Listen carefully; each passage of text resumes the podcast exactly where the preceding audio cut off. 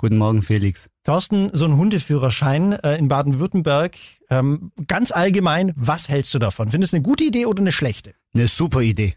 Tatsächlich bin ich schon ganz lange ein Verfechter davon, auch bevor die Idee geboren wurde, jetzt äh, laut Koalitionsvertrag, äh, fand ich das schon eine tolle Sache. Ich biete ihn auch selber an.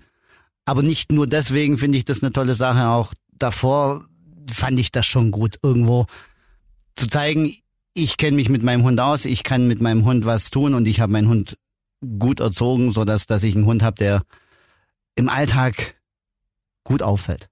Was ist das Gute an so einem Hundeführerschein? Oh, da gibt's gibt's ganz viele tolle Sachen. Ich meine, du müsstest das ja eigentlich wissen. Du hast ja auch schon den Hundeführerschein gemacht.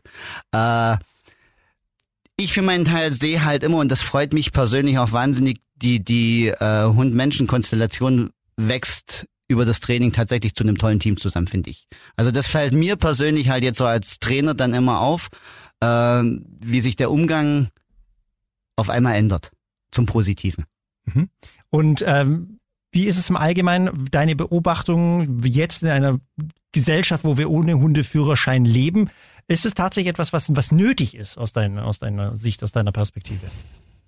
Jein. Was, was heißt nötig? Ich meine, äh, wenn man das jetzt auch gerade ein bisschen in den sozialen Medien verfolgt, das ist ein, ein Wahnsinns Pro und Contra. Auf der einen Seite kommen, kommen die Argumente, oh Gott, das ist alles Geldmacherei, pfui Teufel, böse, böse.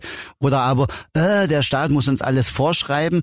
Auf der anderen Seite ist es aber so, wenn man dann mal so in Hundegruppen ein bisschen rumstöbert, dann heißt es, ah, der hat seinen Hund einfach zu meinem gelassen oder die tut nichts und da ist dann auch wieder die Aufregung groß wenn es dann, wenn es dann an die Hunde geht, die vielleicht nicht ganz so gut erzogen sind, die dann auf den Rückruf vielleicht erst beim zehnten oder zwanzigsten Mal reagieren, weil sie vorher erst Hallo sagen wollen oder vielleicht auch wirklich äh, andere Absichten haben.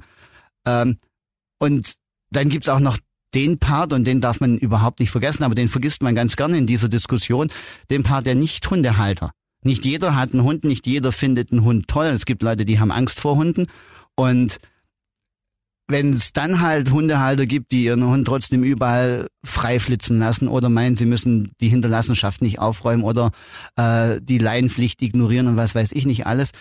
Und dann wundert man sich wiederum, wenn es dann Leute gibt, gut, ich wundere mich trotzdem darüber, ich kann es nicht verstehen, aber Giftköder ist halt dann so eine Sache. Irgendwann, wir haben extrem viel Hunde, auch vielleicht dann Corona.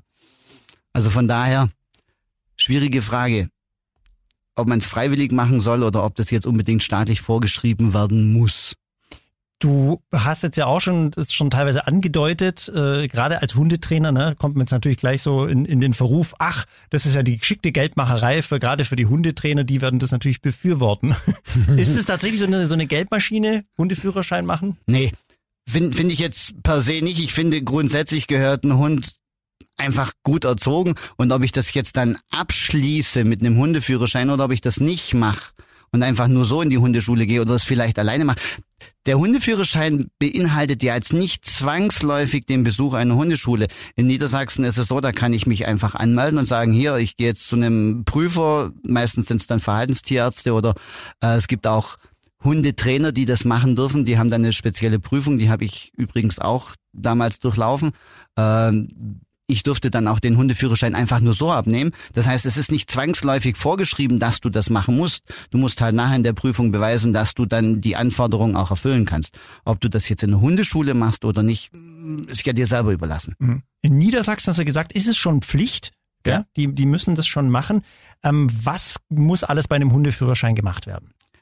Also zum einen ist es erstmal ein Sachkundenachweis. Das heißt, du musst als Hundehalter theoretisch beweisen, also schriftlich beweisen, dass du das nötige Wissen hast, um einen Hund überhaupt artgerecht zu halten und zu versorgen.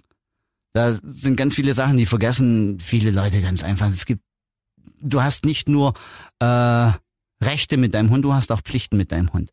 Und äh, da weist man ein bisschen drauf hin und da ist ganz viel, also sei es jetzt Versorgung vom Hund, über Erste Hilfe beim Hund, über medizinische Allgemeinversorgung, was, was muss ich alles beachten, was steht in meinem Impfausweis drin und so weiter und so fort.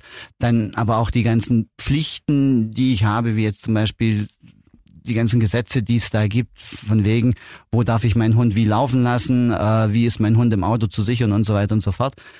Dann ist es normalerweise so, dass, dass man, wenn man einen Hund schon hat, den, den Bereich Grundgehorsam, das hört sich blöd an, aber es ist halt nun mal so, ich weiß nicht, wo das herkommt. Äh, ja, Felix findet das immer ganz super. Super, ich finde Grundgehorsam äh, grundsätzlich toll. Nein, also Grundgehorsam, so Sitzplatz, Bleib, Rückruf, äh, ein Abbruchssignal, dass der Hund Sachen wieder ausgeben kann, dass er einfach Sachen unterlassen kann. Äh, solche Sachen werden abgefragt und und das finde ich den, den wichtigsten Teil. Dann wird einfach geschaut, wie gehe ich mit meinem Hund im Alltag um. Das heißt, man läuft eine Runde durch die Stadt, ähm, setzt da gezielt Reize, das heißt, da kommt Jogger, da kommt Fahrradfahrer, da kommt Fußgängergruppen, da kommt eine Mutti mit Kind oder mit Kinderwagen, man geht über einen Parkplatz, man geht an einer vielbefahrenen Straße entlang. Lauter solche Sachen, die einem im Alltag einfach passieren können. Und dann guckt man, A, wie reagiert der Hund darauf?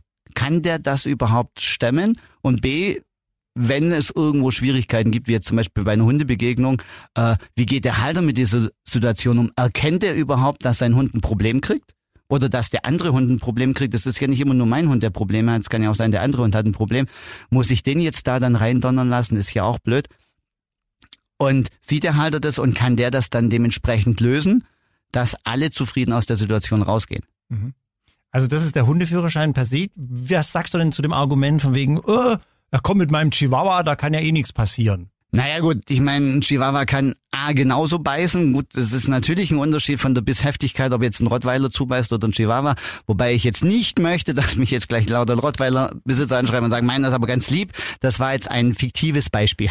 Auch nur ein Vergleich. Nein, es genau. geht ja tatsächlich um die ähm, Größe des Hundes. Also was würdest du sagen, äh, macht es da einen Unterschied oder macht es dann Sinn, überhaupt so, so einen Hundeführerschein zu machen für, für kleine Hunde? Ja, warum nicht? Ich meine, die, die, Pflichten sind genauso da. Ich meine, ein kleiner Hund gehört auch erzogen. Ich finde es immer blöd, wenn es dann heißt, ja, wieso zur Not pack ihn halt in Handtaschen. Ne? Äh, der Hund ist ein Lebewesen. Das, das sollte als erstes mal irgendwo gesehen werden, dass, dass man jetzt nicht sagt, na ja gut, es ist ein Spielzeug oder Modehund oder ein Handtaschenhund, wie auch immer, sondern es ist ein Lebewesen, der hat gewisse Bedürfnisse. Die sollten auch bei einem kleinen Hund befriedigt werden. Und auch ein kleiner Hund, wenn hat ja Emotionen. Das heißt, wenn der irgendwo in der Stadt steht und dann zittert, äh, weil er sagt, oh Gott, überall Füße, dann müsste der Halter das auch merken und dem Hund da helfen. Und wie gesagt, auch kleine Hunde fangen an, ganz heftig zu kläffen und sich, sich zu wehren oder zur Not beißen die auch. Und so ein Biss kann sich genauso entzünden wie jetzt ein Biss von einem großen Hund. Also ich meine, wenn dann, wenn dann für alle. Äh, aber da sind ja die nächsten Diskussionen jetzt gerade schon, wenn man in Facebook mal so guckt, ja, ich habe einen kleinen Hund, muss ich das dann auch machen? Äh, in Bayern läuft es zum Beispiel nach Schulterhöhe. Ab wann, ab wann man da was machen muss Richtung Wesenstest oder ab wann Laienpflicht gilt oder sonst irgendwas. Kommen wir mal ganz kurz noch zu den Kosten. Ja, da fliegen ja gerade so ein paar Zahlen durch die Gegend. Was kostet denn im Moment, wenn man einen Führerschein machen möchte? Also würde man den Führerschein jetzt bei mir machen, dann haben wir erstmal die, die Prüfungsgebühr, die verdiene ich übrigens dann nicht, sondern die geht dann an den Verband. da wären wir bei 100 Euro, äh, praktisch und theoretisch, jetzt muss ich erst mal überlegen, hoppala, also praktisch und theoretisch äh, sind, wir, sind wir bei 100 Euro Prüfungsgebühren und dann kommen natürlich noch die Vorbereitungsgebühren dazu, die man jetzt bei mir noch liegen lässt. Kann ich pauschal so dann immer nicht sagen. Es gibt Leute, denen würde wirklich, was weiß ich, zwei, zwei Stunden Theo, äh, Theorie und zwei Stunden Praxis tatsächlich lang. Äh, dann werden die, werden die durch. Aber ich, ich persönlich sehe jetzt Hundetraining ja nicht nur als Pflicht, sondern auch ganz viel als Spaß. Weißt du, wo, wo die Leute ja hingehen, weil sie Gleichgesinnte treffen, da kann man sich ein bisschen unterhalten, da kann man dann auch ein bisschen sich austauschen und äh, ja, ein bisschen Spaß haben mit Hund und anderen Hunden zusammen. Wie lange dauert es etwa, so einen, so einen Führerschein zu machen? Für einen Normalo, das hat gesagt, manche geht super schnell, bei manchen dauert es länger, aber wie viel Zeit muss man etwa einplanen? Im Normalfall. Also ich, ich weiß, ich, ich per se biete jetzt keine festen Kurse an, wo ich sage, so, das, das fängt dann an und dann machen wir zehn, zehn Praxiseinheiten und vier Theorieeinheiten. Gut, bei den Theorieeinheiten bin ich so, äh, da kommst du mit äh, sechs Stunden normalerweise durch, dass du sechs Stunden Theorie machst. Das haut hin, dann hast du das Wissen da dazu da, kannst die Theorieprüfung machen, dann hast du erstmal den Sachkundenachweis. Praxis sagen ganz viele Kollegen, die machen dann so äh, fixe Kurse mit zehn Stunden. Ähm, ich mache gar keine Kurse, sondern ich mache das komplett druckfrei. Die Leute kommen zu mir in die Hundeschule, weil sie gerne mit ihrem Hund trainieren und dann biete ich immer an, sage, wer hat einen Bock, da einen Führerschein mitzumachen und dann sagen ja, hier ich, ich, ich. und dann stelle ich eine Gruppe zusammen und äh, dann laufen wir irgendwann Prüfungen. Also das läuft dann so aus dem Kurs raus. Ich habe kein Start-Ende-System, sondern bei mir sind das durchgehende Kurse, wo man jederzeit einsteigen kann. Und deswegen, wie gesagt, aber normal ist es zehn Stunden Praxis, vier Stunden, äh, vier bis sechs Stunden Theorie. Ich habe jetzt irgendwo im Internet gelesen, dass der Staat irgendwas gesagt hat von drei, drei Einheiten Theorie und fünf Einheiten Praxis. Es ist halt nachher auch die Frage, was, was macht das Land? Was wollen die für Vorgaben haben? Wie gut soll der sein? Also, wenn ich jetzt nur vom IBH spreche und, und den als Maßstab lege, dann kommt man mit fünf äh, Praxiseinheiten schwierig voran, weil da wird schon ganz ordentlich, also das geht Richtung Wesenstest, äh, da wird schon ganz ordentlich was verlangt. Ich meine, du weißt es, du dürftest dich der Prüfer Prüfung stellen. Äh, und das war das erste Mal, dass ich den Felix nervös gesehen habe. Freut sich die Cordula auch immer noch drüber und lässt dich auch herzlich grüßen. Danke. Und von, von daher, äh, ja, wird unterschiedlich sein. Ich hoffe, dass, ich hoffe halt, dass das Land im Endeffekt was Vernünftiges draus macht. IBH ganz kurz ähm, müssen wir noch erklären, das ist gerade eben der Name des, des angesprochenen Verbandes. Genau, das ist, das ist der internationale Berufsverband für Hundetrainer. Ähm, die haben damals so einen Hundeführerschein auch entwickelt, so wie der BHV auch einen entwickelt hat oder äh, ähnlich der Begleithundeprüfung beim VDH. So, dann haben wir jetzt so die großen, großen drei durch. Die drei Haupthundeführerscheine gibt's dann noch und dann gibt's halt noch das, wo man komplett frei machen kann, wo dann halt ein Tierarzt oder sonst was prüft. Was ist denn jetzt mit den Leuten, die sagen, hm, ich habe doch schon so eine Hundeplatzprüfung gemacht, äh, das müsste doch passen, oder?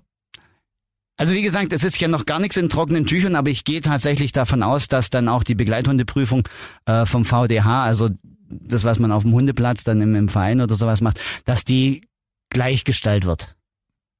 Weil da hat man ja auch dementsprechend äh, Grundgehorsam trainiert. Man macht normalerweise da auch ein Stadtteil, muss auch äh, ein gewisses Wissen beweisen. Also von daher, warum soll das dann nicht gleichgestellt werden? Das ist ja wieder das halt, wovor es mir graust, dieses, äh, ich koche mein eigenes Süpple.